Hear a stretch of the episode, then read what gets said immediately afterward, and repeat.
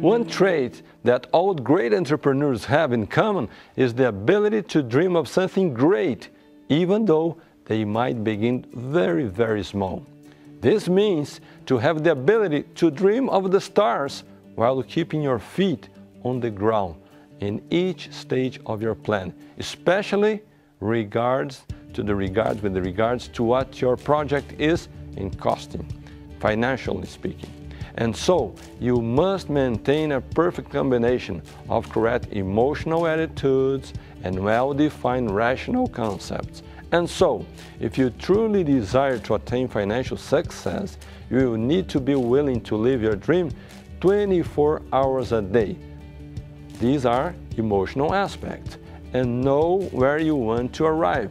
In other words, these are rational aspects. Knowing yourself better will help you to chart a course, since, as we have seen, success requires a firm hold on these two elements, rational and emotional. And if you are guided only by reason, you will not succeed. In the same way, if your decisions are based only on emotion, you will also not succeed.